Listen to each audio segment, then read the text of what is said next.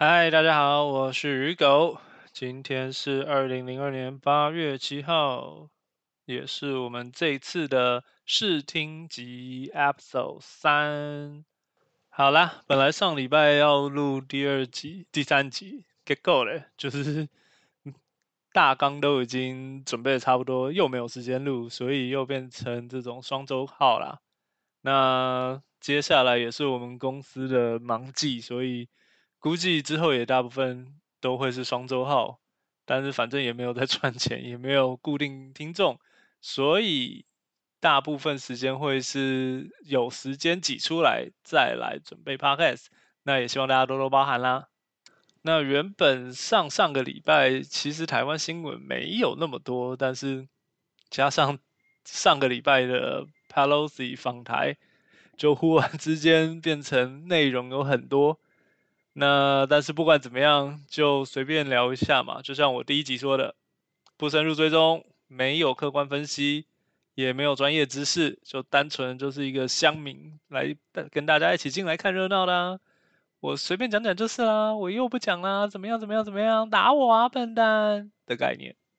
好的，在聊到这个这个礼拜的主菜 Pelosi 访台之前呢，先来看看其他的一些新闻，比较早之前的。其中一个就是上个礼拜，王国才呼吁台铁工会不要把不加班挂嘴上这件事情，大家应该都知道。就是台铁这几年，也不能说这几年，就是他们就一直很缺人，尤其是在放国定假日三节的时候，还有一些需要加开的时候，像是说选举啊，或者是是一些其他特别情况。那台铁也是百年老店嘛，大家都知道，他们就是为人诟病的，就是人力一直都不足。很多你会看到人家说他们那些那个那叫什么驾驶员，他们很可怜，他们都是那种要加班或者是两班中间的休息时间很短，没有办法妥善休息的。然后加上台铁，就是因为他们可能就是。控制成本吧，就是很多毕竟是国营的嘛，那即使是不赚钱的线，他们也要跑，所以感觉他们的营收一直是个问题啦。那然后也造成他们的一些维修啊都没有办法做得很好，像发生过之前的泰鲁和泰鲁格号的事件啊，这些呃，他们其实说是泰鲁格号，印象中也是相对新的型号。但是呢，却发生了这个刹车系统失灵的意外，更不用说有搭过台铁的都知道，台铁误点，这就是习以为常的事情。那种种这些都大家其实对台铁就是比较有诟病的地方啦。那这次会上新闻，主要是因为台铁的员工的工会在。继之前的我忘记是哪几次的国定假日罢工之后，也不是罢工，就只是不加班之后，他们今年现在快要到的这个国定假日，台湾的话是呃中秋节嘛，也是比较大的，大家有机会会返乡搭火车返乡的节日。那这次工会就是把中秋节不加班也当做是他们拿来做 negotiate 的一个条件。或是一个筹码，那结果我们的交通部的王国才在新闻或者在采访的时候，就是说呼吁啊，这个台铁工会不要把不加班挂嘴上。哇靠，这句话真的是，身为身为社畜的我，听到这句话就觉得，Excuse me，什么叫做不要把不加班挂嘴上？哈哈，大概就是最不想听到的一句话之一，就是。就是这个，听我刚才啊，我帮你加班，已经就是仁至义尽，你就吃了占了便宜，然后现在还来这边占了便宜还卖乖啊？你以为你是小粉红啊？作为一个正常的企业主，或者作为一家正常的公司，你要求的不应该是员工把加班当成常态吧？就是。美国这边也是有缺人的时候啊，我们公司也会缺人啊。我们公司我们这种产业很明显的淡旺季，但是旺季的时候，他们也是会去 hire 那个 seasonal 的，就是反正就是临时的这种季节性的员工来做，而不是说，哎，你各位啊，不要把不加班挂嘴上啊！啊，虽然大家都在加班就是，其实我也是没什么好说的，台铁的，想到简直就要哭了，唉，但是总觉得就是你这个身为交通部的这个首长，然后对国营事业的工会竟然说出来，不要把不加班挂嘴上这句话，真的是怎么讲啊？真的是。都是把那个台湾劳工动作受干你呢哈，不过说是这么说啦，但是怎么讲，把劳工当做受干也是台湾这个所谓 惯老板的这种传统技能优良美德啦。我后来才想到，当初这个我们的蔡英文总统上任的时候说：“哦，劳工是我们心里面最软的一块。”这句话是什么意思？不是说当初就觉得他是在骗票啦，只是经过这么多年的这个说要那个修劳基法也好啊，然后说要帮助劳工落实监督企业啊这些也好啊，其实这样看下来啦，对劳工真的是他们心里面最软的一块，不软怎么会被他们吃的死死的，对不对？所以我们要知道，很多政治人物还是很有诚信的，说你软你就真的是最软。反正到时候你含血含泪，还不是要投他们？还会有那么嚣张的这个立立院总招还是谁跟你讲说，哦，如果你不支持我们这次通过这个法案哈，以后可以不要投给我们党哦，太有气魄了。好啦，政治也不要谈那么多，我们回过来继续讲讲这个台铁。其实台湾的台湾的这个劳工真的是一个很弱势的团体。为什么我会说弱势呢？先暂且不讲，大家常常拿来调笑这个冠老板，冠老板说台湾冠老板出国之后就没有办法压榨外国的这些当地劳工，就会回来台湾继续做，还跟你说是归于回游。好，姑且不论这个，但是台湾的劳工从一方面就可以看出来，真的是很弱势。哪一方面？台湾台湾的这个劳工的工会。的成立条件是很严苛的。当我说严苛的时候，我不是只是在说什么跟欧美国家比、跟日本比这种，这这当然就是姑且不论，因为大大很大几率我们大概就是不会劳工环境不可能比这些国家好啦。但是更惨的呢是，如果单看台湾工会成立条件的人数要求的话。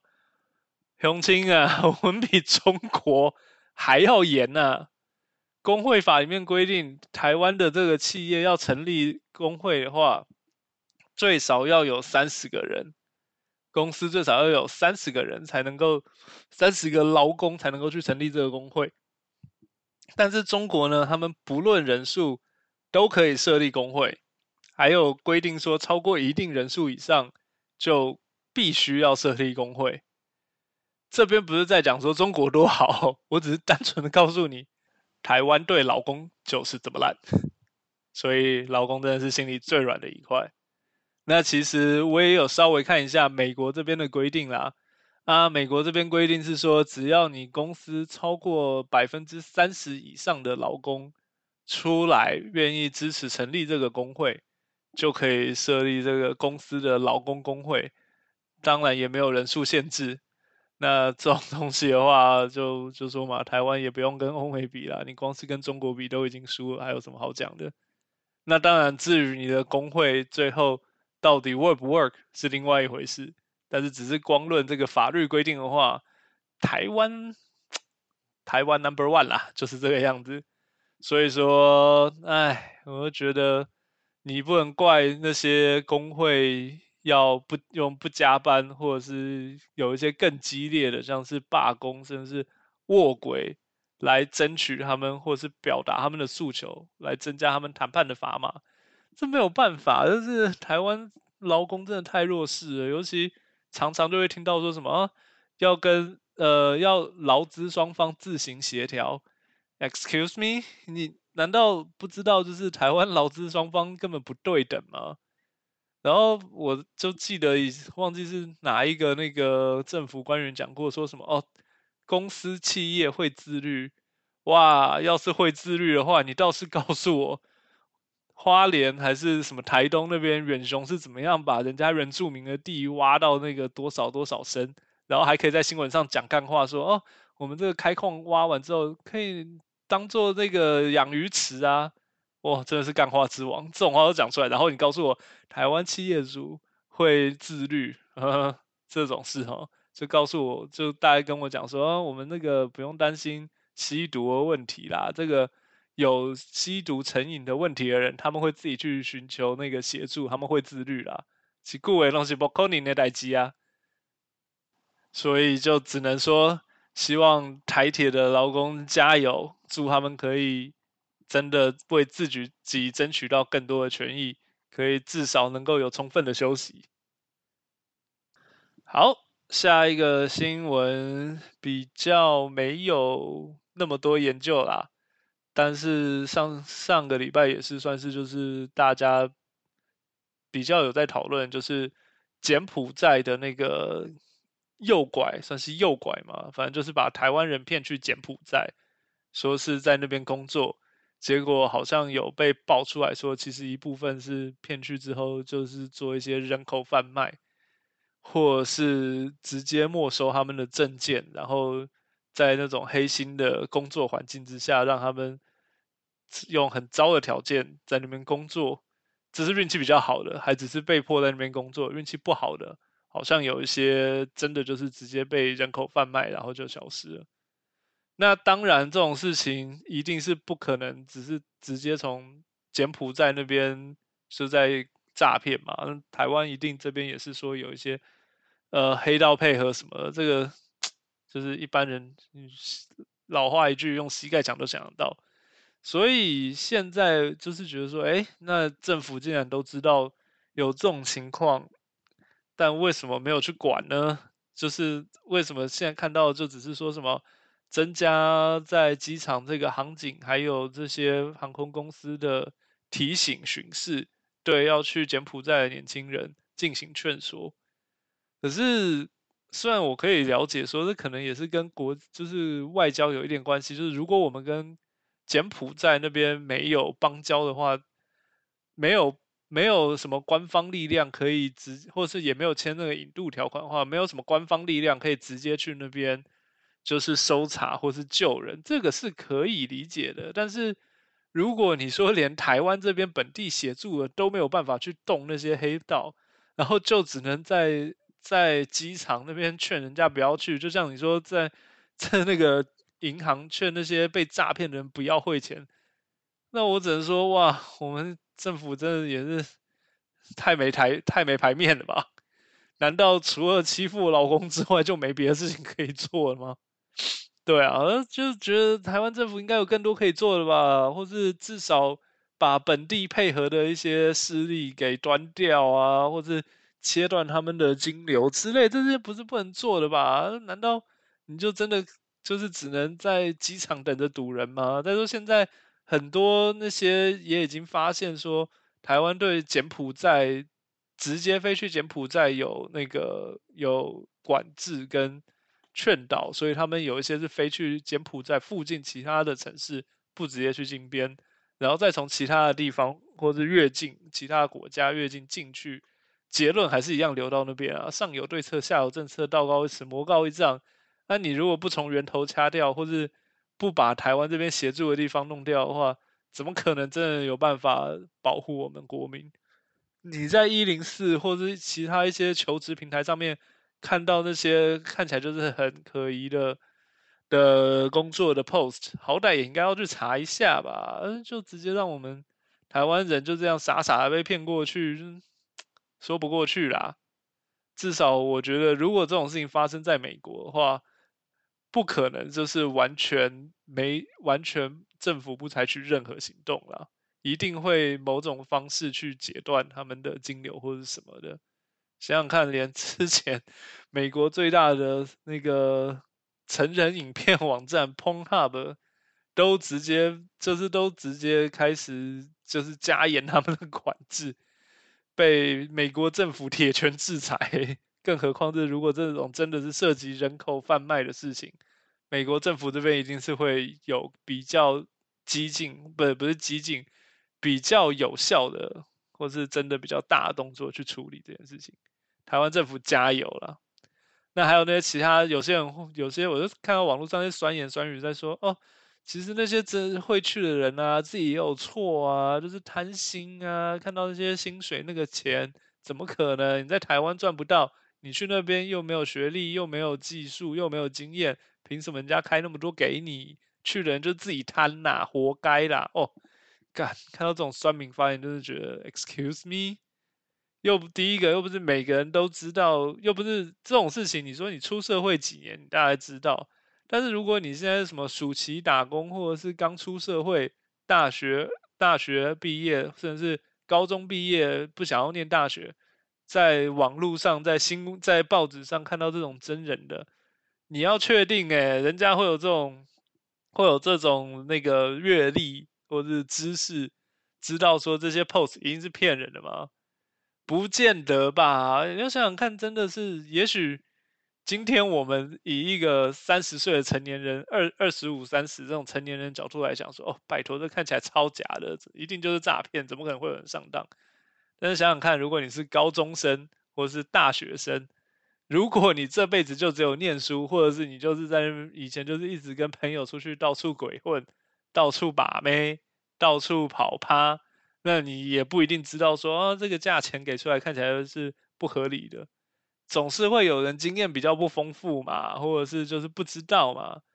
你想想看，连我们 大家喜欢的阿伟同学都会被杰哥拐走了。那杰哥当初说的听起来也蛮可疑的，他也不觉得是被骗呢，那结果还是被骗了嘛。学生或者是年轻的人总是。对这方面比较没有经验，你这个去这样子去谴责受害者也不太，我是一直觉得谴责受害者不对啊。就像那些说什么女生走在路上被人强暴要检讨是不是自己穿太露，我靠，这种人对我来讲，那酸民真的，这种酸民真的都是跟畜生没什么两样。但是总而言之，柬埔寨这件人口贩卖或者是诈骗集团诱拐的事情。真的还是希望台湾政府多拿出一点魄力啦，也希望这些被受害者真的是可以平安的归来，真的衷心期望。好的，下一条是这个礼拜比较退烧，但是上礼拜很 hard 的这个呃超跑案，就是世间我的超人 这件事情。呃，上上上一集没有讨论啦，但是上个礼拜就是。事情比较有进展，我们那个新竹市长已离职的新竹市长林世坚的论文抄袭案，那上个礼拜他们的林林世坚跟于正煌的指导教授，我们台大国发所的陈明通教授出面发表声明啦，说这个两个人都没有抄袭，说他们呃就是。呃，据陈明通的说法啦，看起来啊，声明给我的感觉是说，只是他看了他 review 完了林志林志坚的论文之后，又同时在就是于正煌、林志坚都是陈明通的学生嘛，啊，陈明通在 review 完林志坚的论文之后呢，因为于正煌他的修业年限就是他剩下可以继续念这个学位的时间。所剩无几，所以他就把林志坚的论文的一些 idea 当做是他给于正煌的 comment，就是说他读了于正煌的论文，然后觉得说啊，就是不如我我告诉你应该要这样这样做，那这样这样做的内容是来自于林志坚的论文，但是他没有告诉于正煌。他就是当当做是自己的这个自己的 comment 直接给于正煌，那这个听起来就是说啊，所以两个人都没有抄袭，那论文的内容的 idea 主要还是来自于林志坚，但是于正煌也只是因为我告诉他这个，所以他才做，所以基本上呢，结论就是我们的陈明通大大直接扛了责任，他来扛。今天两个人都没有抄袭，但是因为是我提供了这个这个这个这叫什么搬运移转？我把这个论文内容从林志坚的这个论文草稿里面搬运给了于正煌，还没告诉他这是哪里来的，所以他们两个都没错，错的只是我。我觉得，Well，你今天在讲这个的话，我也不说你是真的是假的，但是我个人感觉啦，现在很明显就是弃车保帅啦，因为看起来从。我从这个事情上面来看来分析的话，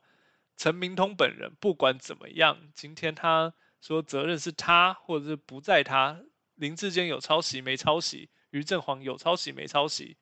陈明通都已经是有责任了。就今天暂且不论他出来跳发这个声明，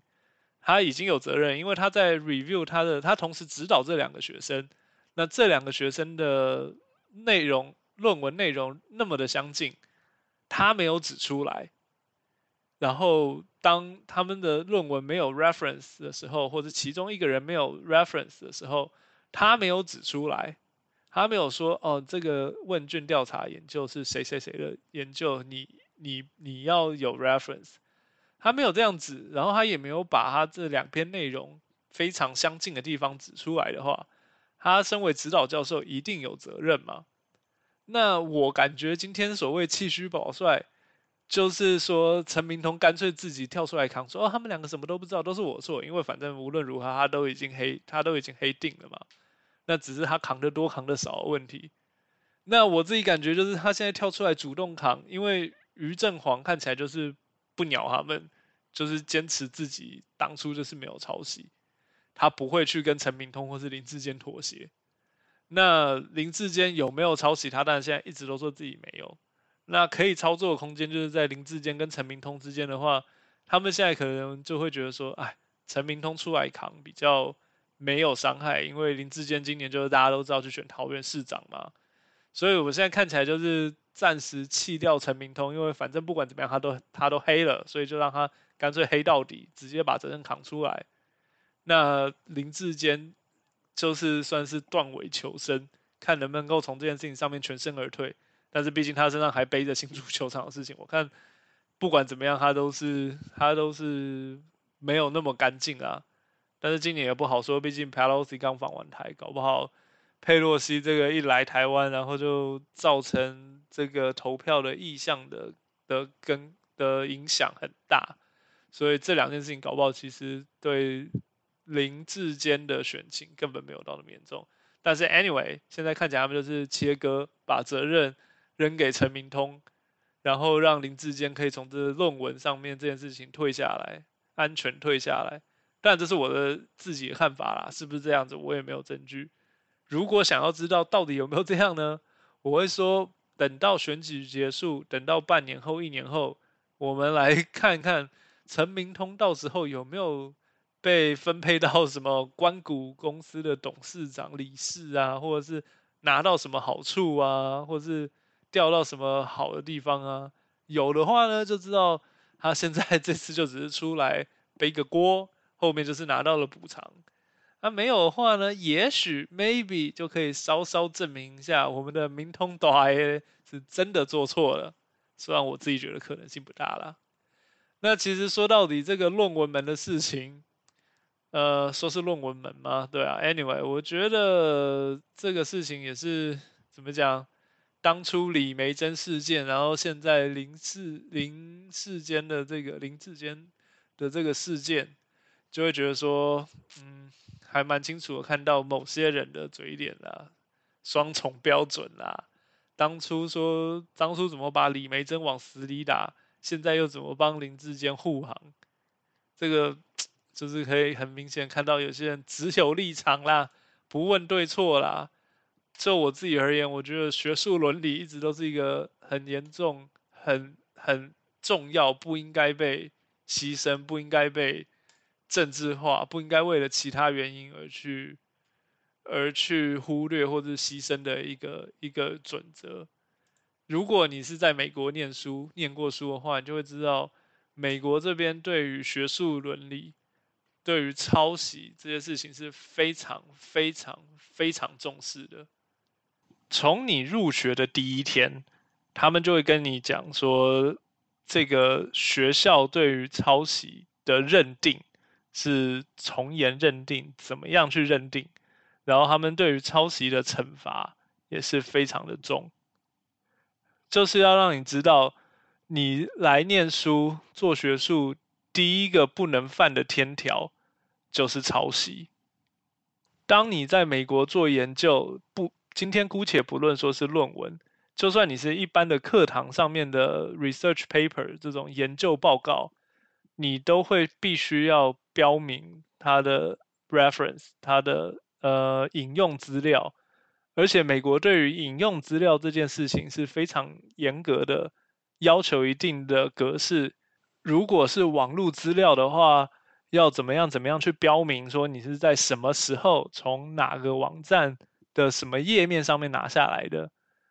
如果你是传统的这种纸质资料或者是什么期刊上面来的话，也是这种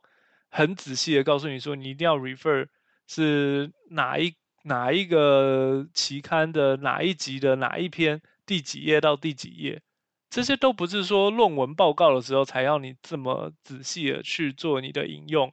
而是说，你一般的大学的课堂报告的引用就是要这么仔细，你不可能会在 research paper 里面看到他们说，哦，我的资料引用自维基百科，这种事情是不太可能在美国发生的。他们对于资料引用还有抄袭这两件事情是超级无敌重视。那当然更不用说，就是你的这种毕业报告、毕业论文在交的时候。一定是会要求去一些呃网站去做一个呃这叫什么文件的 scan scanning 那个扫描吗？反正就是去比对说你里面原创跟非原创的部分是百分之几百分之几这个样子。他们会要求说哦你这个原创度一定要超过百分之多少才算是一个有效的报告。还不只是论文，很多报告也是，很多这种学期的报告也是这个样子。所以你就知道，在美国这件事情是一个非常重要，学术伦理是非常受重视的。所以其实我真的当初 听到这件事情的时候，我很难想象，台湾大学，台湾第一名的学校，诶，世界排名最好的台湾学校，竟然你在这个研究所论文上面。的资料引用，然后这个抄袭的这个检查，然后甚至连这种相似度比对都没有，哇，这个真的是让我大开眼界，没想到说哦，原来台湾大学竟然比我在美国念这个什么小破烂地方学校还要宽松，就直接 授予硕士。当然，我不是说整个台湾啦。虽然我不是说整个台大啦，但是至少现在看起来，台大国发所陈明通教授当年在带林志坚硕士生，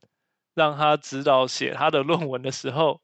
看起来他是没有做到那么严谨的检查调查，也没有做到用这个机器软体去比对，我是觉得有点意外，没想到会发生这种事情在我们台湾最高学府里面。那也看到说哦，当初那些在打李梅珍的人，现在都是这个样子，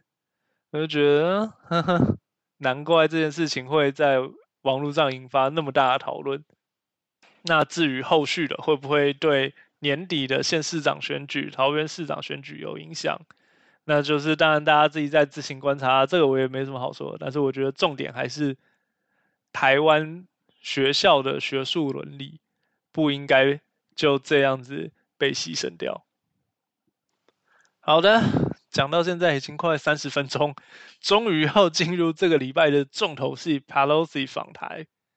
Pelosi 被大家昵称什么“魔法阿妈”，今年八十二岁还是八十四岁的高龄，现任的美国的众议院议长，在这个礼拜这旋风访台。先前一直有在讲说要来台，呃，要来台湾，但是美国执政的高层，就是拜登政府，也有发出说，哦，那个美国国防部五角大厦不建议 Pelosi 这个时候来访来访台湾。那更不用说就是大家熟悉的中国的赵哥赵立坚发言人，当然就是一如以往的说，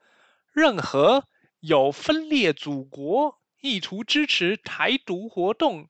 的这个人士，是有关人士都将严惩不贷。这个是 你我都很熟悉的这个腔调。那当然，最后严惩不贷，或是怎么样，或是有没有像他们说，我们必定不惜一战，这个事情就是也 一如以往，知道就是说说而已。当然没有真的不惜一战啦。对啊，那这是 Pelosi 访台，就是二十五年来最高层级的现任官员，从夏威夷起飞之后。大家一直在追踪他的这个航道，那一直到他先去先去了东南亚，嗯，我忘记是新加坡还是菲律宾吗？然后再看他的飞机往台湾飞，最后终于落地了。好，那当然也不可能看到说什么中国军机真的直接把他的那个座驾给打击落，不可能的事情嘛。那其实很好笑的是，呃，中国一直都是用这种很强硬的态度在。发表他们的言论，但是最后又什么都没有做。很好笑的地方就在于这些支持中国的自己祖国的共产党政府的小粉红们就心碎啦，就觉得说我们之前那么挺你，你不是说不惜一战吗？为什么人家落地了最后也没有战？中国的中国的底线就是这么的灵活，就开始看到网络上很多这种。开始在 cos 他们自己政府的的一些梗就出现了，每次到这个时候就会觉得哦，不得不佩服中国人，真的是，尤其是网友很有才华，总是可以把任何事情拿做来做梗。譬如说，就有人在讲说，这次 Pelosi 访台，那中国政府的反应如果是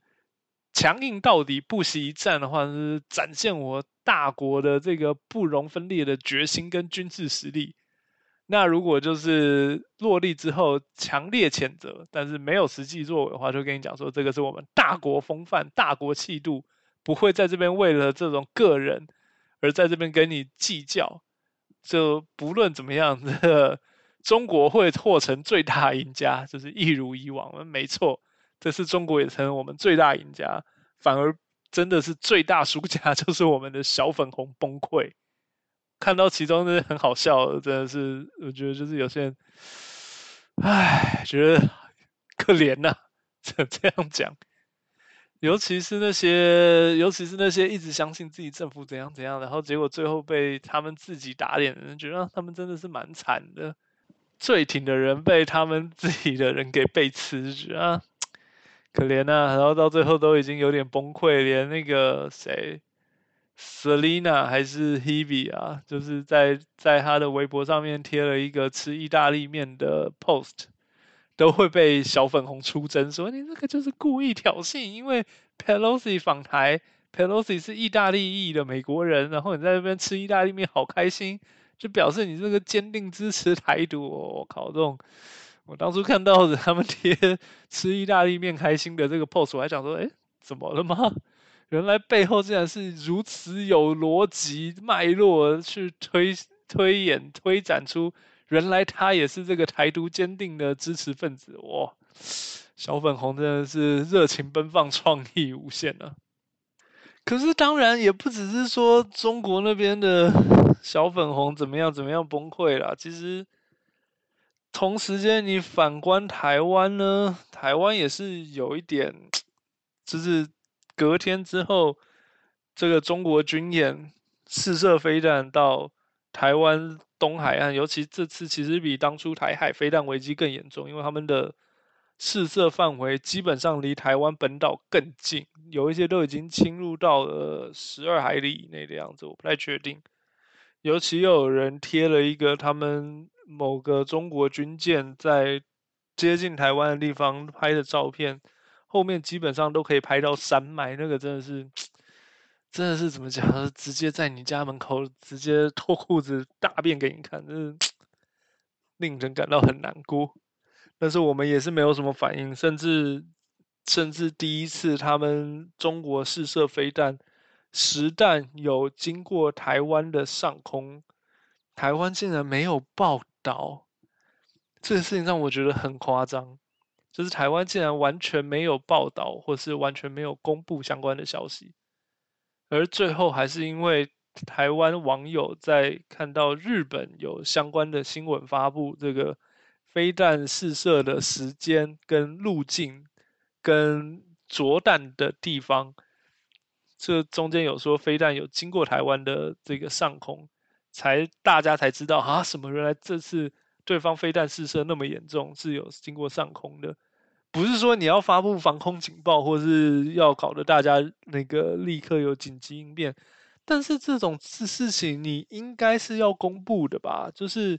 没有要你把这件事情弄得很紧急，但是这件事情是你应该需要公布，让台湾人人民知道的，而不是当做什么事情都没有发生。这个事情。就是就是让人真的觉得说，很台湾人民真的就是那么那么那么没有没有一点地位吗？为什么政府觉得什么事情都不要给人民知道比较好？那 说到底，真的是跟小的中国人民比起来，这种台湾人民的待遇也是，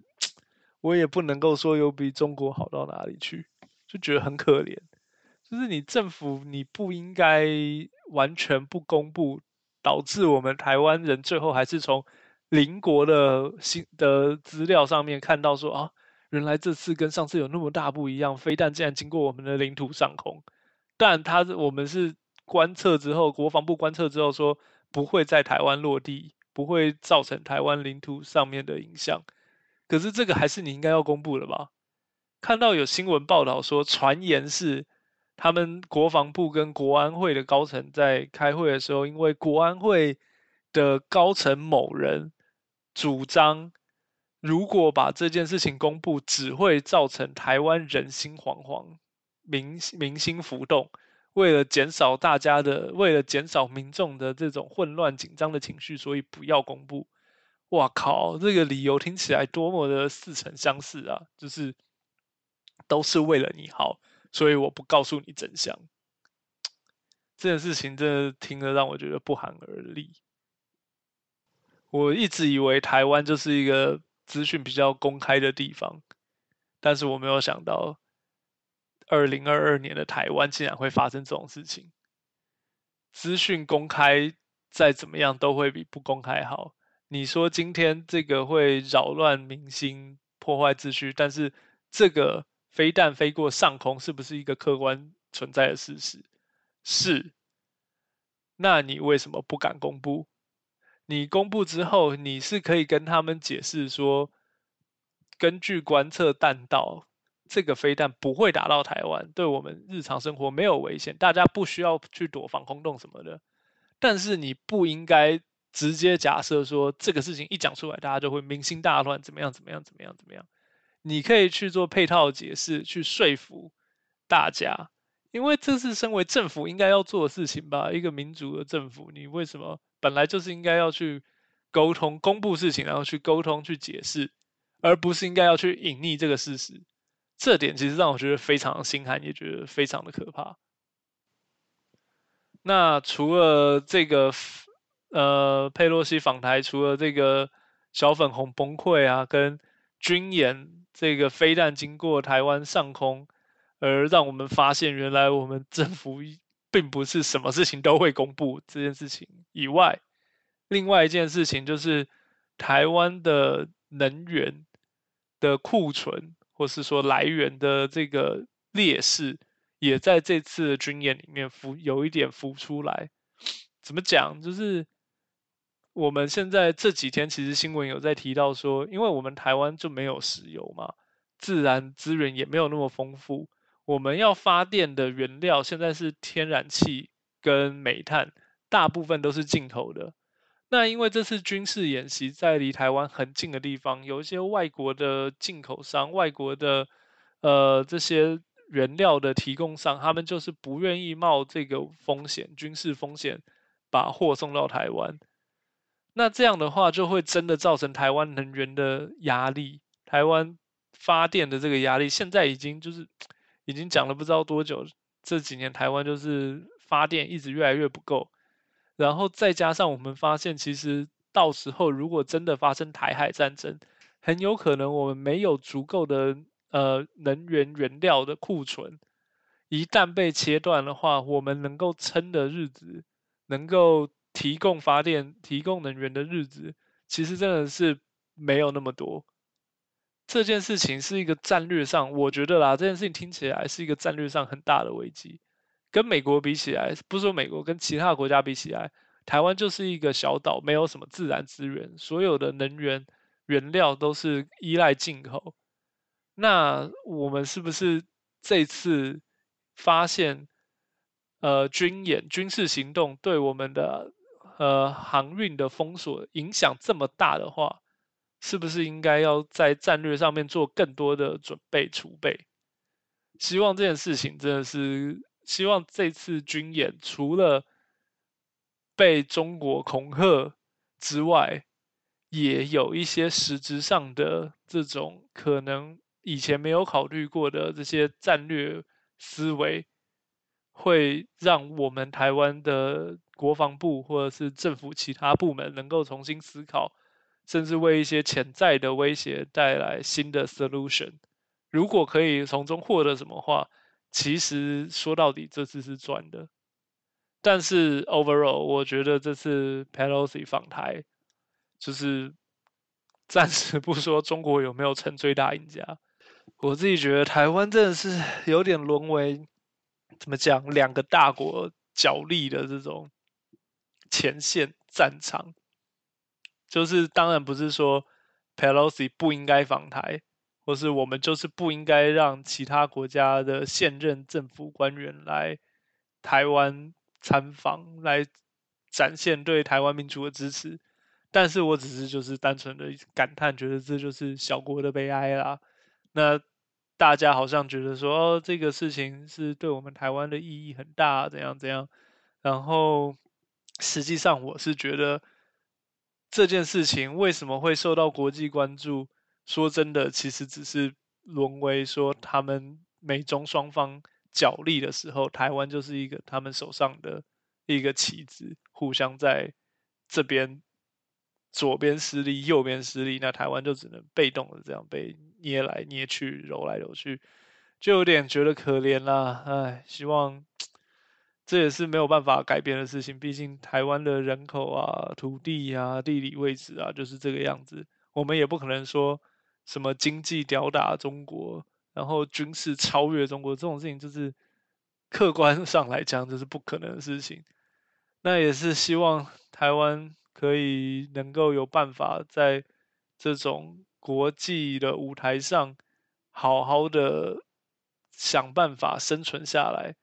希望台湾不要沦为最后沦为最终的这种受害者。当大家都赢了些什么，而最后台湾就是被摧残之后，留下了无尽的这种悲伤。好的，以上就是这两个礼拜我在美国有看到比较热热门的台湾相关的议题。那其实这次 Pelosi 访台，其实不只是台湾很重视，连美国的主流媒体都很重视，一直有在新闻播报上面提到这件事情。像我今天早上在听 Today's News 的时候，还有听到一个 Sunday Special Edition，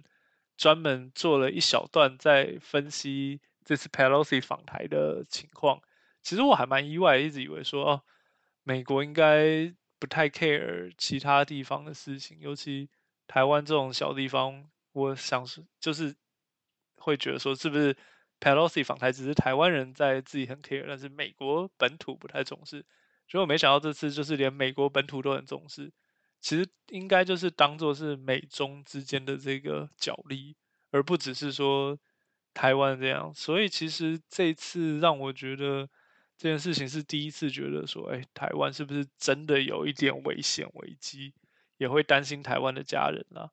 那到目前为止，这件事情还没有正式结束，因为中国好像今天又宣布会继续延长军事演习。但是就希望在台湾的朋友们还有家人们一切都平安，希望不会发生什么太严重、太大的事情。那结束之后，大家又可以回到正常的生活。对啊，就是希望不要发生令人遗憾的事情。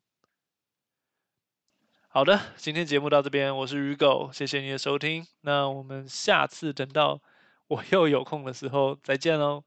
拜拜。